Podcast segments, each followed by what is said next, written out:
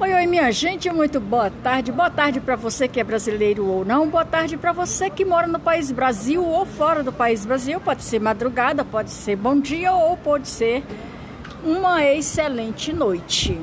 Estou aqui com uma colega de trabalho e vou fazer uma pequena entrevista com ela para ela me dizer ao vivo e a cores o que, que ela está achando do trabalho do nosso atual presidente Bolsonaro. Minha linda, como é que é teu nome? Leilane. Leilane. mais perto Você trabalha aqui no shopping? Uhum. Faz tempo? Não. É, a respeito de política, podemos falar em, a respeito de política? Sim. Não vamos entrar na tapa não, né? Não, não. Aqui é paz e amor. então veja bem, o, é, vou te fazer umas perguntinhas a respeito do nosso atual governo né, federal. E o que, que você acha do nosso atual governo federal? Eu não concordo com muitas coisas. Por exemplo? Por exemplo, o jeito que o nosso presidente destila ódio por aí. É, sabemos que o nosso presidente ele tem um histórico muito, podemos dizer, agressivo em entrevistas e outras coisas. E eu acho que o presidente do Brasil ele não pode ter essa posição em muitas coisas. Também uma coisa que me, que me deixou muito brava em relação ao nosso presidente foi na época que a gente estava no do Covid, velho. E ele fazendo brincadeirinhas com as pessoas que estavam morrendo. Então isso pra mim já. E também eu não concordo com muitas ideias dele. Pra mim ele tá sendo um péssimo presidente, realmente. Isso é sua opinião? Minha opinião. Você votaria nele? Não. Presidente? Não. Eu nunca concordei com as ideias de governo dele. Desde quando estava fazendo campanha e agora vendo eles no poder, muito menos eu concordo. Então você é favorável ao Lula? Bom, não podemos dizer que eu sou favorável ao Lula, mas visando os dois governos, o Lula. Não vamos falar que Lula não roubou, seria uma hipocrisia do caramba aqui falar isso. Mas ele foi um pouco melhor do que o Bolsonaro, em vários sentidos. Por exemplo, por exemplo, sabemos que na época do governo do Lula ele acabou com a fome. Não acabou totalmente, mas o Brasil desceu um pouco no ranking da fome. E hoje em dia o Brasil tipo, ele tá num, num ranking muito alto da fome e o nosso presidente chega falando que não tem fome no Brasil é uma mentira. Então assim, eu não concordo com o Bolsonaro, mas também eu não sou muito a favor do Lula. Eu sou. Então você é meio termo? É meio termo, podemos dizer assim. Mas eu concordo muito com as ideias de governo do Lula. Ele não tem, ele não tem ideias. Ele disse para todo mundo ao vivo e a cores no SBT, não sei se você está estava presente ou não, né? Mas ele disse que não tem ideias para governo dele, o próximo governo dele. Por quê? Vou já te explicar por quê. O Lula, ele teve todas as chances que pudesse ter um presidente no comando do país Brasil. Uhum. Primeiro porque ele pegou o Brasil em alta, não, um pouco menos em alta antes dos outros governos. Então, no governo dele veio piorando, e no governo da Dilma e no governo Temer.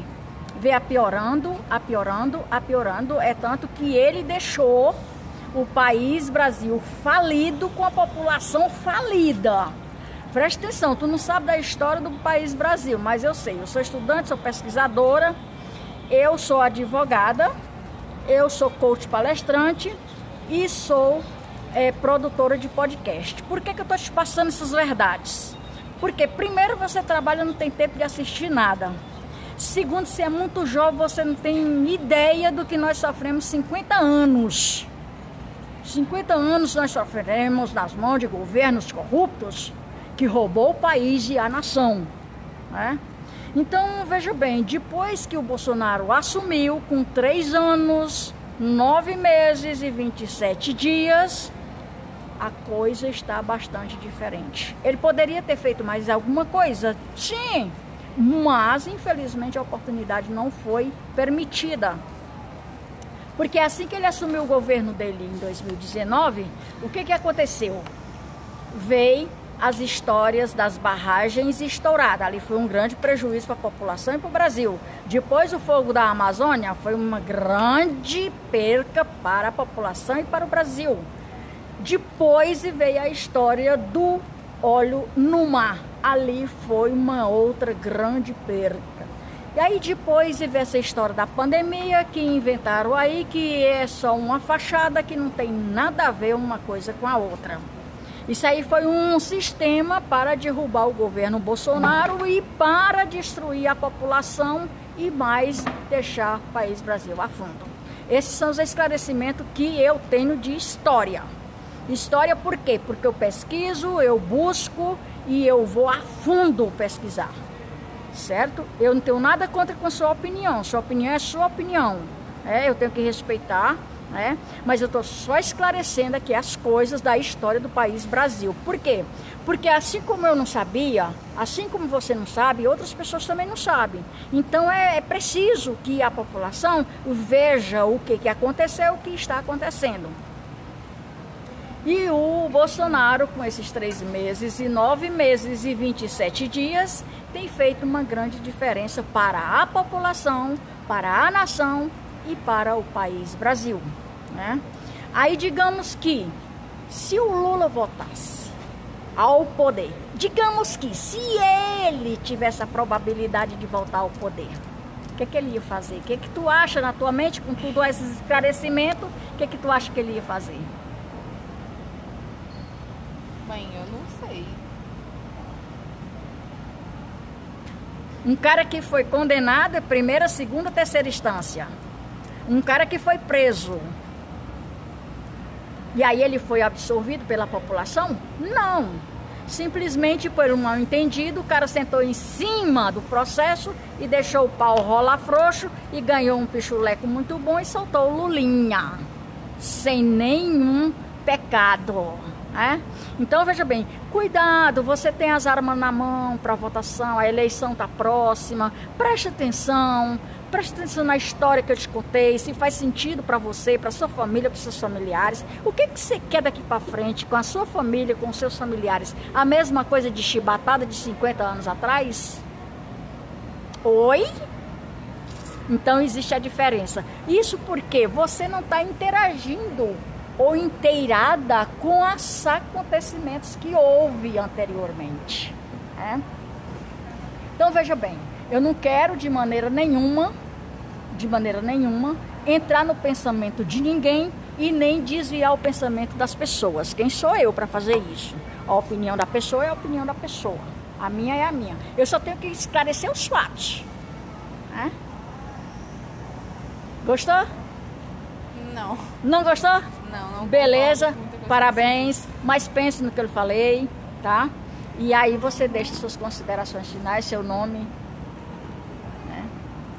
Inclusive tá na minha hora, eu preciso ir, já vai até meu Pronto. horário de almoço. Só você dizer seu nome e dizer que. Não. Então tá bom. Pois é, minha gente, por hoje é só Maria de Fátima Braga da Silva Moura. Obrigado, colega. Maria de Fátima Braga da Silva Moura Oficial, Brasília, 27 de setembro de 2022. Aí está a opinião da amiga que está aqui e as eleições estão bem aí. Pense nisso, menina. Tchau, tchau. Muito grata. Eu vou, mas volto. Pois é, minha gente, esse é o meu episódio de hoje.